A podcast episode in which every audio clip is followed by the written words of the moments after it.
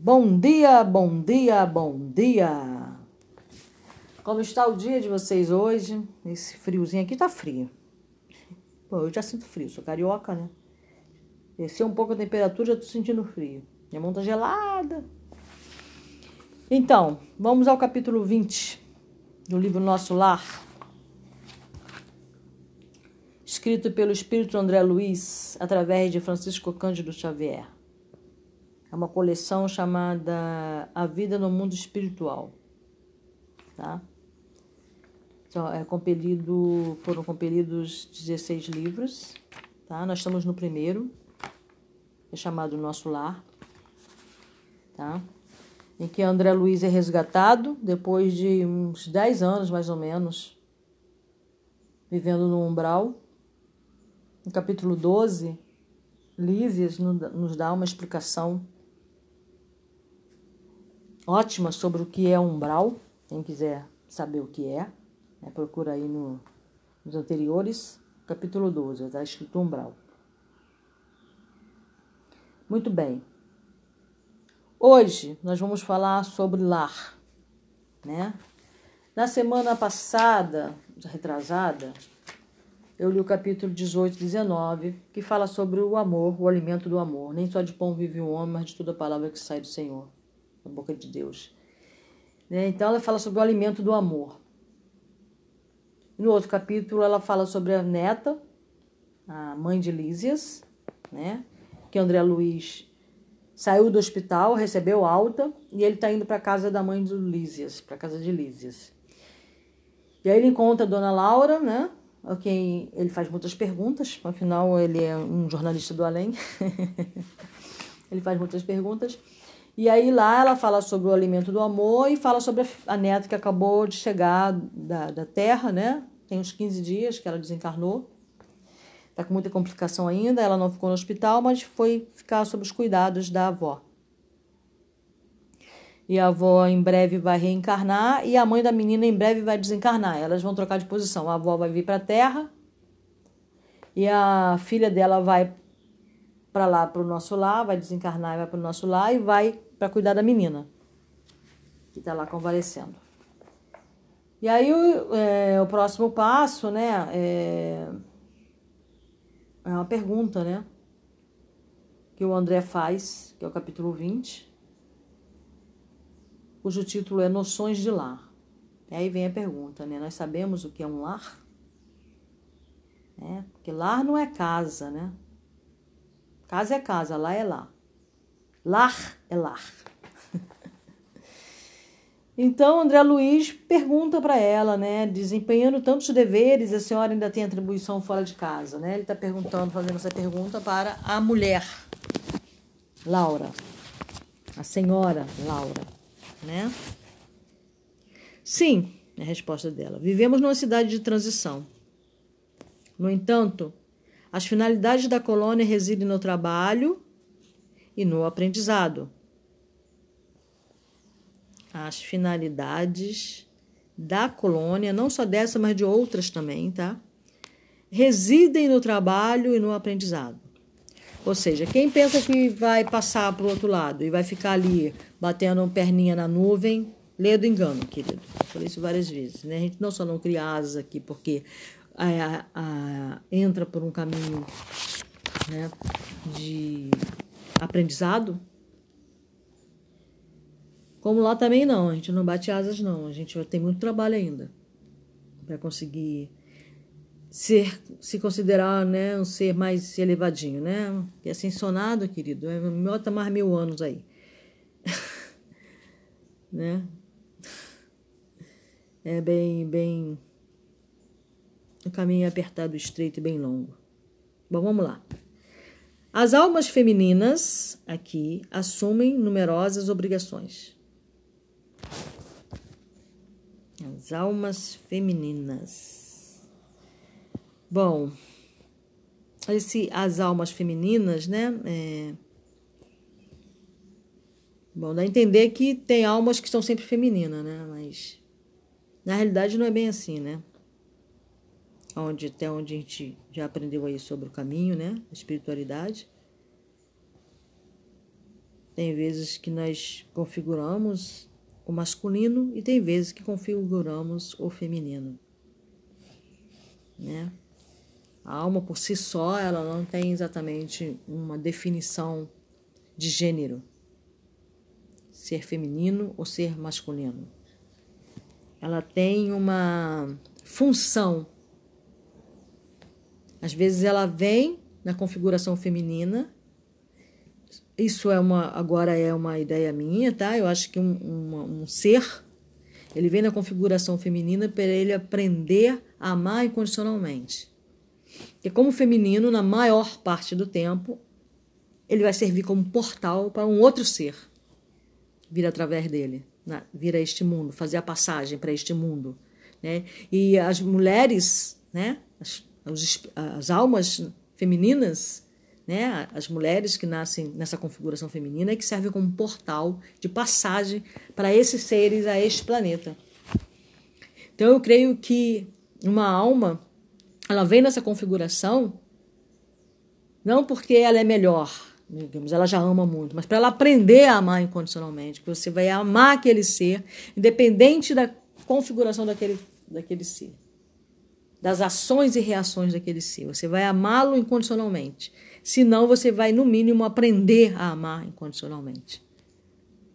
Eu acho que é por isso que uma pessoa nasce na condição feminina para desenvolver a intuição, para desenvolver o seu lado feminino, que não é necessariamente um gênero, é uma energia, é uma vibração. A vibração feminina é diferente da vibração masculina e ambos se completam, formando uma única vibração. Entendeu? E a, e a, a Laura, a irmã Laura, vai falar sobre o lar, né? Que é formado por ambas as almas femininas e masculinas. Mas ela está falando aqui principalmente sobre a função da alma feminina dentro de um lar.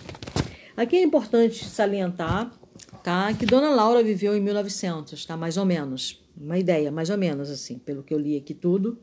Já que esse livro foi escrito em 1942, 43 por ali, 41. Foi publicado, se não me engano, em 44.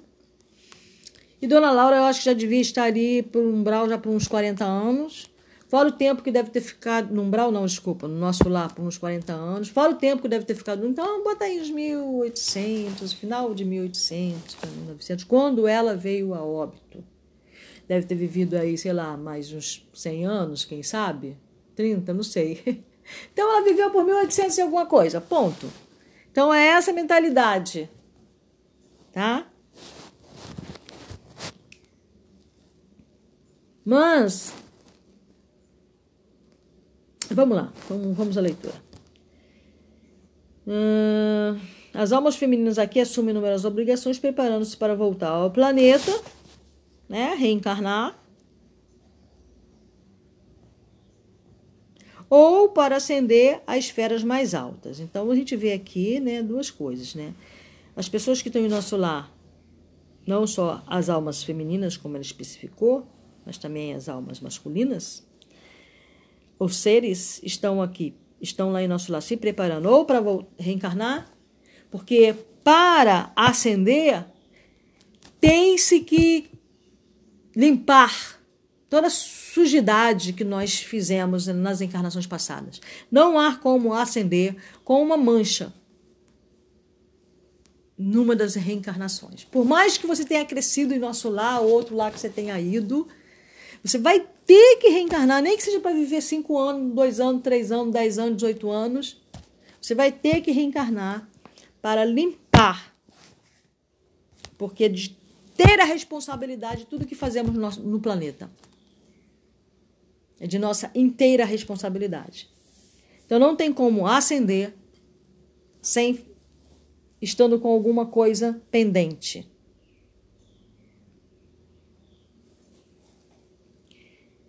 Estando com alguma coisa pendente. Tá? Vamos lá. Mas a organização doméstica em nosso lar é idêntica à da terra? A interlocutora esboçou uma faces muito significativa e acrescentou: Não sei o que é faces. O que significa necessariamente? Eu li faces como face no inglês. O lá terrestre é que de há muito se esforça para copi por copiar nosso instituto doméstico. Mas os cônjuges por lá, com raras exceções, estão ainda a mondar o terreno dos sentimentos, invadido pelas ervas amargosas da vaidade pessoal e povoado de monstros do ciúme e do egoísmo. Quando regressei do planeta pela última vez, trazia, como é natural, profundas ilusões. Coincidiu, porém, que na minha crise de orgulho ferido, fui levada a ouvir um grande instrutor no Ministério do Esclarecimento. Desde esse dia, nova corrente de ideias me percorreu o espírito. Vamos ver o que o orientador disse a dona Laura.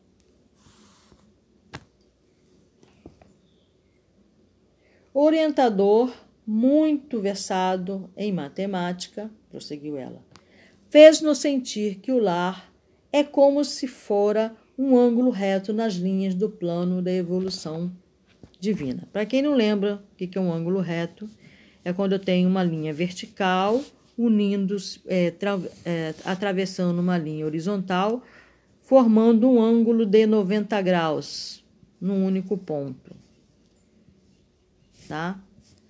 O, a linha horizontal nós chamamos de x e a linha vertical nós chamamos de y. A reta vertical, que seria o y, é o sentimento feminino, tá? Envolvido nas inspirações criadoras da vida. A reta horizontal, x, é o sentimento masculino em marcha de realizações no campo do progresso comum. Tá bem tranquilo, né? O lar é o sagrado vértice onde o homem e a mulher se encontram para o entendimento dispensável. Então, nós temos a reta vertical, que é o sagrado feminino, a reta horizontal, que é o sagrado masculino, e este ângulo formado aí de 90 graus, esse pontinho, é o lar.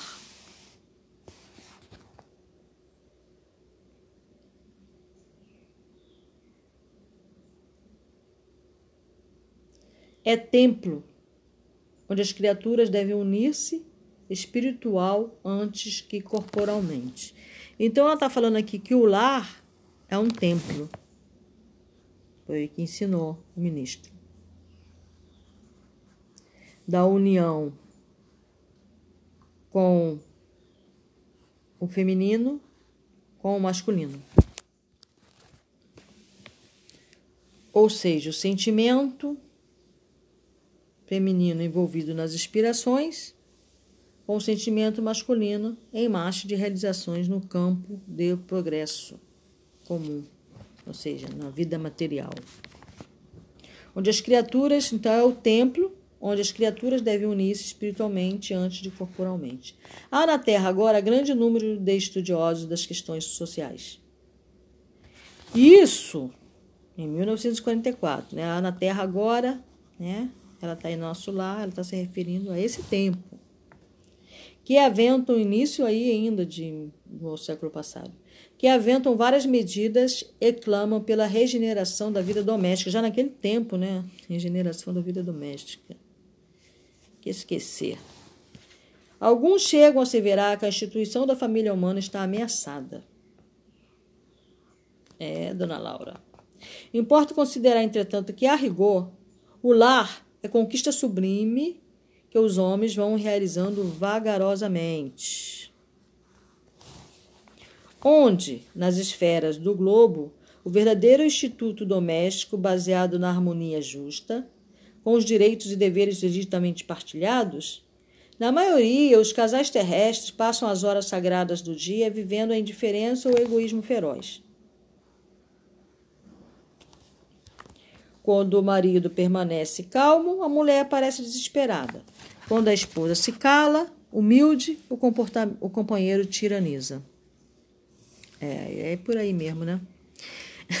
o consorte se decide a animar, nem a consorte ou a esposa se decide animar o esposo na linha horizontal de seus trabalhos temporais, né? Que é pesado, né? Ir para ir trabalhar, competir, ganhar o dinheiro, vencer na carreira, etc.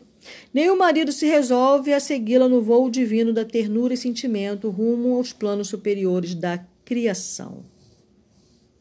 Olha isso, que lindo, né? Seguir a mulher no voo divino de ternura e sentimento rumo aos planos superiores da criação. Dissimulam em sociedade e na vida íntima, um faz viagem mentais de longa distância, quando o outro comenda o serviço que lhe seja peculiar. Se a mulher fala nos filhinhos, o marido excursiona através dos negócios. Se o companheiro examina qualquer dificuldade do trabalho que lhe diz respeito, a mente da esposa volta ao gabinete da modista. É claro que, em tais circunstâncias, o ângulo divino, né, que faz ali o, o, o ângulo de 90 graus, o encontro do, do feminino com o masculino, o ângulo divino não está devidamente traçado. Duas linhas divergentes tentam em vão formar o vértice sublime. Linhas divergentes são linhas que não se cruzam, tá?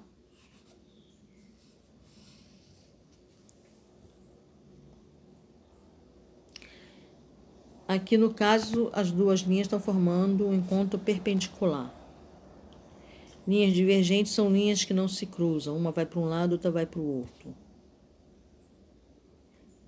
Tentam em vão formar vértice sublime a fim de construírem um degrau na escada grandiosa da vida eterna. Esses conceitos calavam-me fundo e sumamente impressionado observei. Senhora Laura, essas definições suscitam um mundo de pensamentos novos. Ah, se conhecêssemos tudo isso lá na Terra. É, né? Questão de experiência, meu amigo. O homem e a mulher aprenderão no sofrimento e na luta. É, estamos aprendendo. Por enquanto, raros conhecem que o lar é instituição, o lar é instituição essencialmente divina que se deve viver dentro de suas portas com todo o coração e com toda a alma. Veja bem, o lar, não a casa. A casa, ela se torna um lar quando as duas almas se encontram se respeitam, se honram. Hoje há uma necessidade da mulher ir para o trabalho fora de casa. E às vezes até trazer o, o alimento, né? O, o, né? É, Aí a mulher ir para essa linha horizontal ao invés de ficar na vertical. Não porque ela queira, né? As circunstâncias da própria sociedade, da deteriorização que, segundo ela, em 1944 já estava começando, né? Então hoje é o resultado, a colheita do que a sociedade fez com o sagrado feminino, né? E aí a mulher hoje, tem muita mulher que está na vertical muitos homens que estão aí na, na, muita mulher que está na horizontal, muitos homens que estão na vertical que a gente vê hoje em dia, né? Mas a questão foi a desvalorização, né? A falta de entendimento, a falta de tentar entender o outro, né? O caminho do outro, que significava ser mãe, né? Que significava ser ter um lar, né? Formar um lar. A gente é muito voltado para a parte sexual da coisa, né? A parte corporal, né? O encontro do sexo entre os dois, né? Não pensa nem no, no, no, ser que estão formando ali, aí de repente, pum, ah, ficou grávida, ah, como? Não, mas eu não queria ter filho, oh meu Deus, né? Fez sexo, não se preveniu, vai ter filho, é responsabilidade. Né? Então nós, seres humanos, né? Estou falando em questão humana, somos muito irresponsáveis nesse sentido ainda, né? Muito imaturos, digamos assim, né? Mas vamos lá, vamos continuar aqui. Hum, Mas aqui ela falou que é, é instituição essencialmente divina e que se deve viver dentro de suas portas, com todo o coração e com todas as almas, com toda a alma. Quer dizer, mesmo que a mulher, por obrigação, digamos assim, né, ela tenha que ir para a rua, para o trabalho, ir lá competir por vaga, né, por promoção, né? Às vezes porque quer ter mais, quer ter muito, quer ter coisas, né? Não necessariamente, às vezes, até que precise, mas a nossa vaidade diz que precisa, né? Porque a gente quer mostrar para os amigos a casa bonita, a casa com piscina, o carro do ano, né? Coisas desse tipo. E aí a mulher se vê obrigada aí, entre aspas. Aí tem filho, né? Porque a mulher serve como portal para o espírito, né? Aí vem esse espírito através dela e aí fica sob os cuidados alheios, né? Fica sob os cuidados da instituição educacional péssima, diga por sinal, que eu fiz a faculdade de física, né? E não me animei em nada em dar aula, em nada, não me animei porque eu vi a discrepância, né, a hipocrisia, a distância do que é ensinado lá com o que vivemos em nossas escolas, né? E aí a gente tem os filhos e colocamos os filhos já na idade de, até de amamentação, nas creches, largamos nas creches porque temos que ir trabalhar. E deixamos a sociedade hipócrita formar os primeiros sete anos de vida dos nossos filhos, que são a base do que eles irão se tornar mais tarde, a semente, né? Deixamos que outras pessoas plantem as sementes em nossos filhos, com as suas deturpações, principalmente se você já tem uma, uma, uma ideia mais mais coerente das coisas, né? E você não consegue passar isso para o teu filho porque você está trabalhando, passa mais de oito horas fora de casa e seu filho está sendo cuidado por outra pessoa, pela sociedade que você aí fica gritando, dizendo que é uma merda. Aí a gente deixa essa sociedade criar a base. Né? Porque nossos filhos até os sete anos são sementeira, né? É isso. Bom, vamos continuar. Enquanto as criaturas vulgares atravessam a florida região do noivado, procuram se mobilizando os máximos recursos do espírito, e daí a dizer-se que todos os seres são belos quando estão verdadeiramente amando. O assunto mais trivial, trivial assume singular encanto nas palavras mais fúteis, nas palestras mais fúteis. O homem e a mulher comparecem aí na integração de suas forças sublimes. Mas logo que recebem a bênção nupcial, a maioria atravessa os véus do desejo e cai nos braços dos velhos monstros que tiranizam corações. Não há concessões recíprocas, não há tolerância e, por vezes, nem mesmo fraternidade.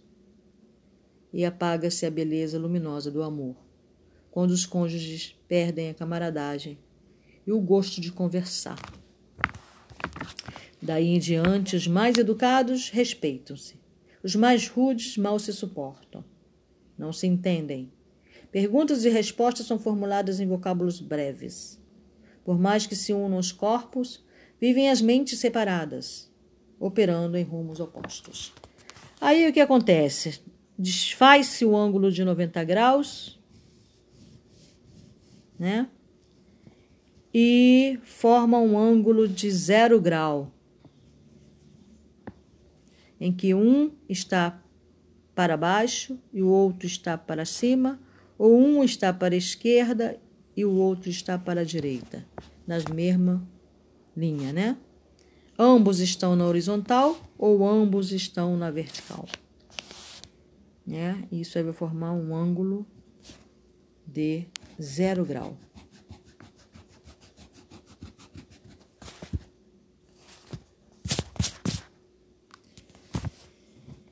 Então vamos lá. O assunto mais o homem e a mulher comparecem na integração de suas forças sublimes. E apaga-se a beleza luminosa, né? Já li. Pergunta, tá. Tudo isso é pura verdade. Que fazer, porém, meu amigo? replicou a bondosa senhora.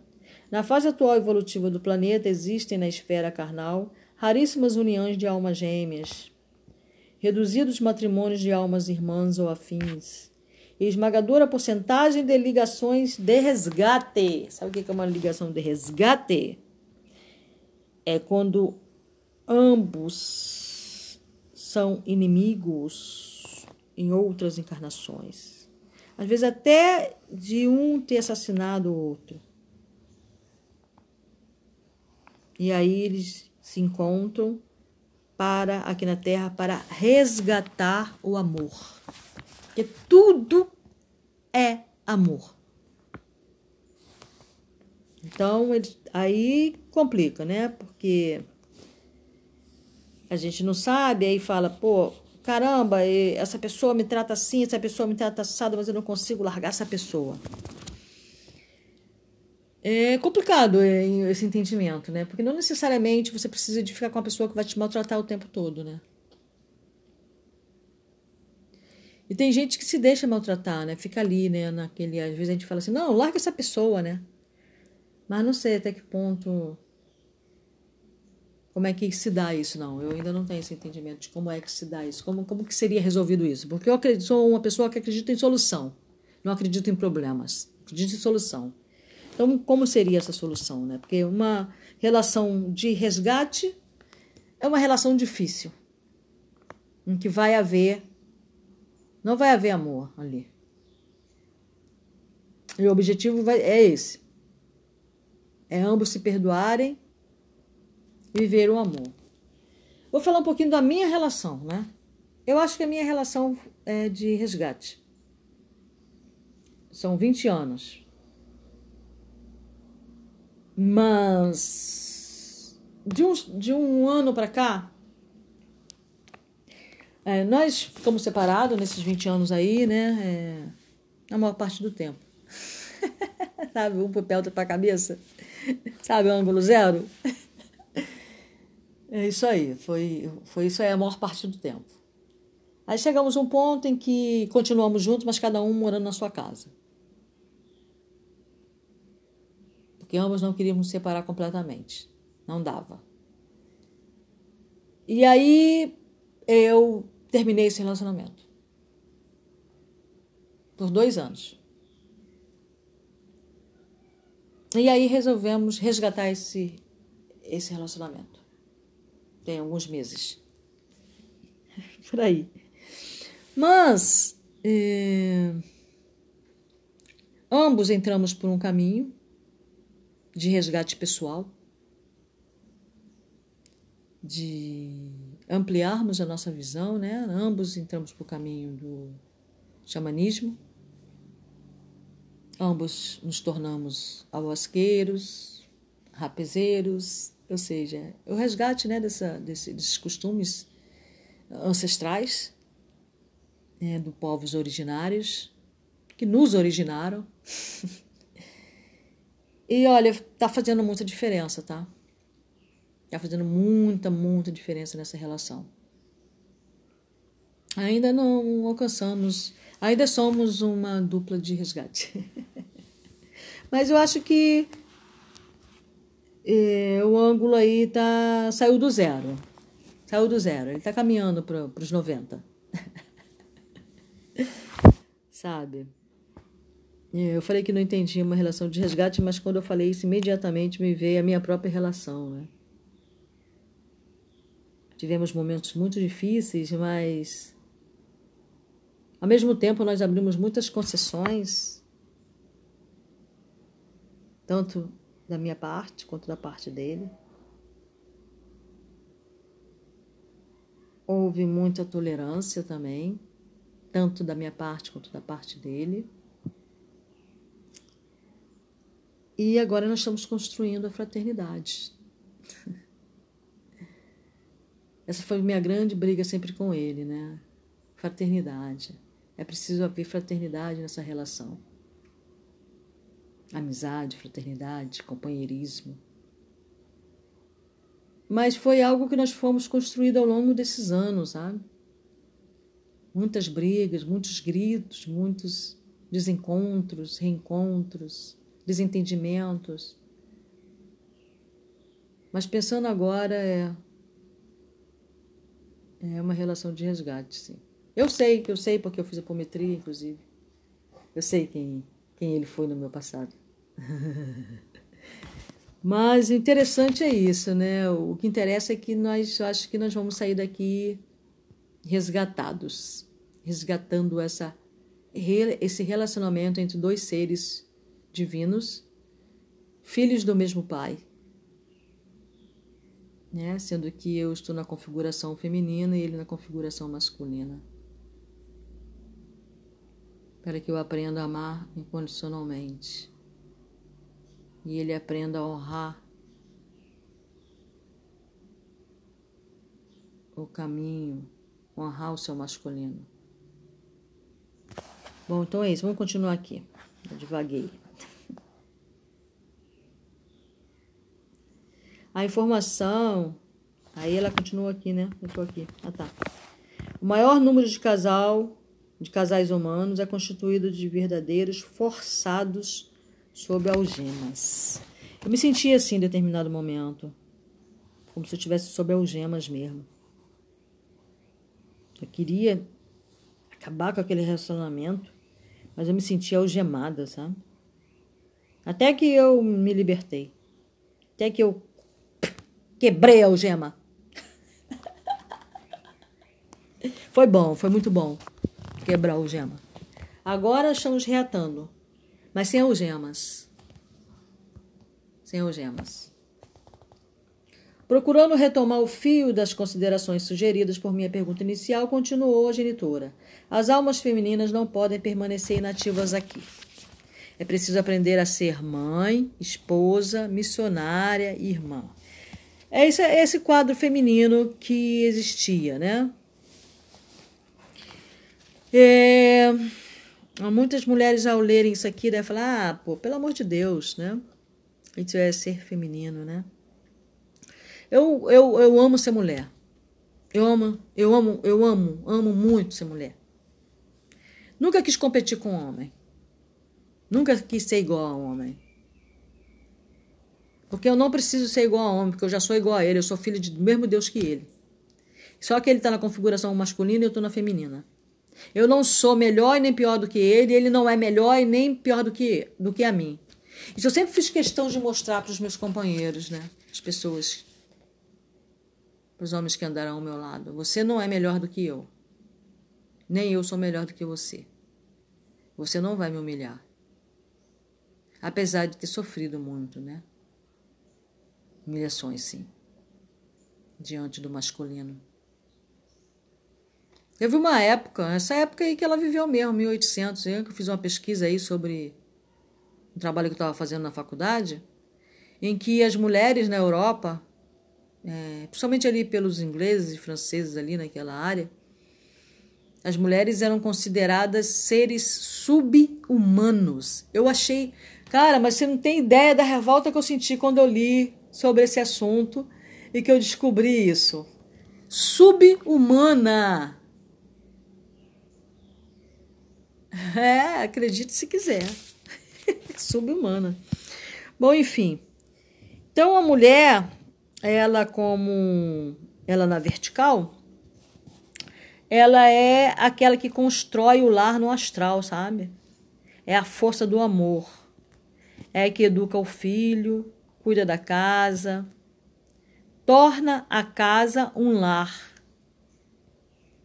em que recebe o marido, o filho, os amigos,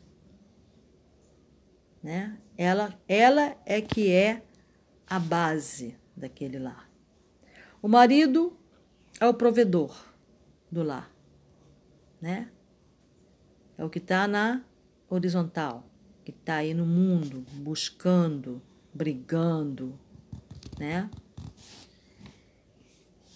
Exaurindo-se até. A função da mulher não é essa função passiva, sabe? de ficar em casa cuidando do filho, da casa, necessariamente. É uma função de construtora. ela é construtora da egrégora chamada lar. Essa casa que está na Terra, ela vai ser construída no astral. Para quando esses seres que vivem nesta casa fizerem a sua passagem de volta, né? Deixarem essa matéria aqui na Terra, essa casa em que eles vivem aqui na Terra será virará ruína. Mas o que foi construído no astral está esperando por esta família lá. Mesmo que por algum motivo esse pai vá para, parar no umbral, como nós vamos ver aí, aconteceu com, com, com o pai do André, né? Nós já vimos que ele e as irmãs dele ainda estão no umbral. O André passou por 10 anos no umbral. A mãe não está no nosso lar, está acima do nosso lar, mas deixou ali uma construção né, para receber André que é o ministro Vicente, que é o amigo pessoal da mãe e que ajuda André por causa da mãe, né? Mas é essa é a função do ser feminino, que não é valorizado na sociedade que a gente vive, vive nem naquela época, nem, nem agora, né?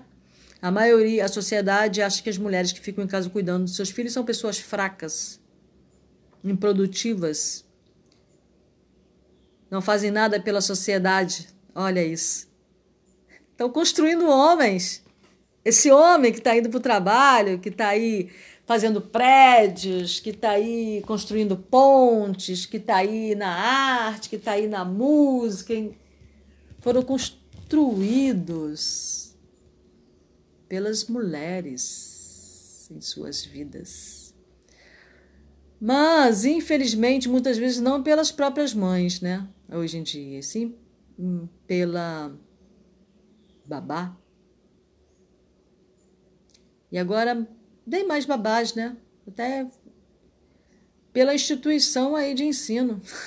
ah, coitados, né? De nós. Coitado de nós. E muitos homens, né, chegavam em casa e tratavam as mulheres como inúteis, e aí essas mulheres foram para a rua trabalhar, né? Para mostrar que não são inúteis e passar a competir com esses homens. E esse é o grande problema. Mulher não precisa competir com homem. Ela já é forte, sábia, inteligente, esperta por si só. Ela não precisa ficar se comparando ao homem, ao sagrado, ao, ao masculino. E o masculino não precisa ficar se comparando ao feminino, né? Cada um tem sua função, cada um é do jeito que é, foi preparado para seguir um caminho. Por isso que é homem que é mulher. Né? Então, é, não tem nada, é, é, lindo, é lindo o papel da mulher dentro da sociedade, né? Mas que foi deturpado com o tempo, foi renegado, rejeitado, né? Devido ao sofrimento, devido às humilhações, às deturpações da sociedade. E aí todos nós sofremos, né? as consequências dessa degeneração. Né? Ou enfim.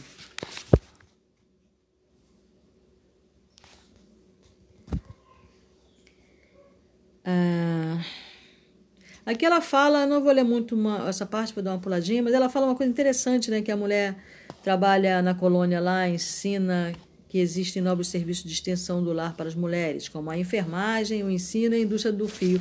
Eu achei interessante essa indústria do fio, né? Porque muitas mulheres estão voltando para essa indústria do fio, né?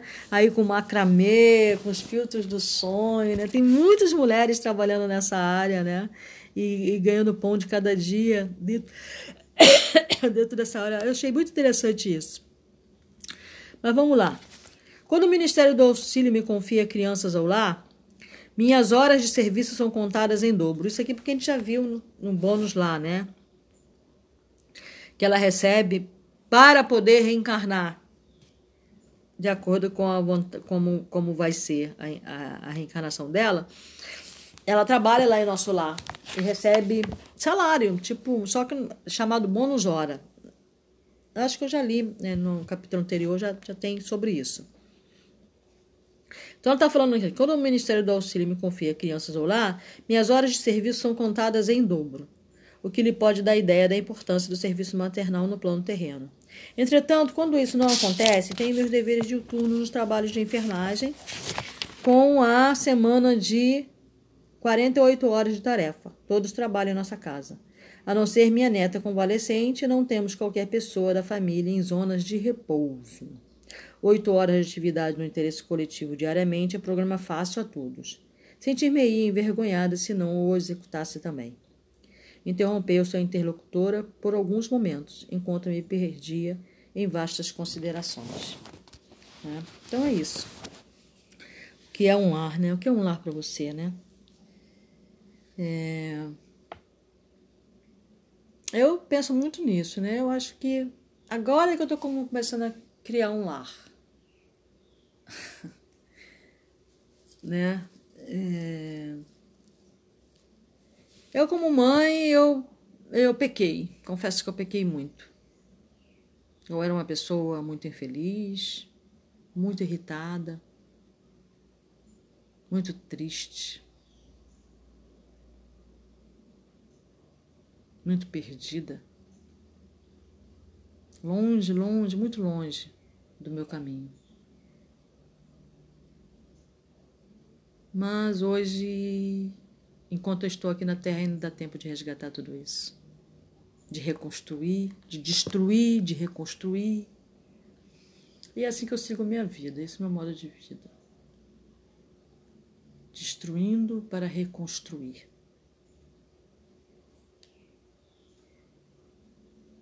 É isso então. O que é um lar para você? Louvado seja Deus, para sempre seja louvado. Que o amor, que a egrégora de amor que Jesus deixou no planeta, alcance a sua casa, o seu lar. Beijo na alma.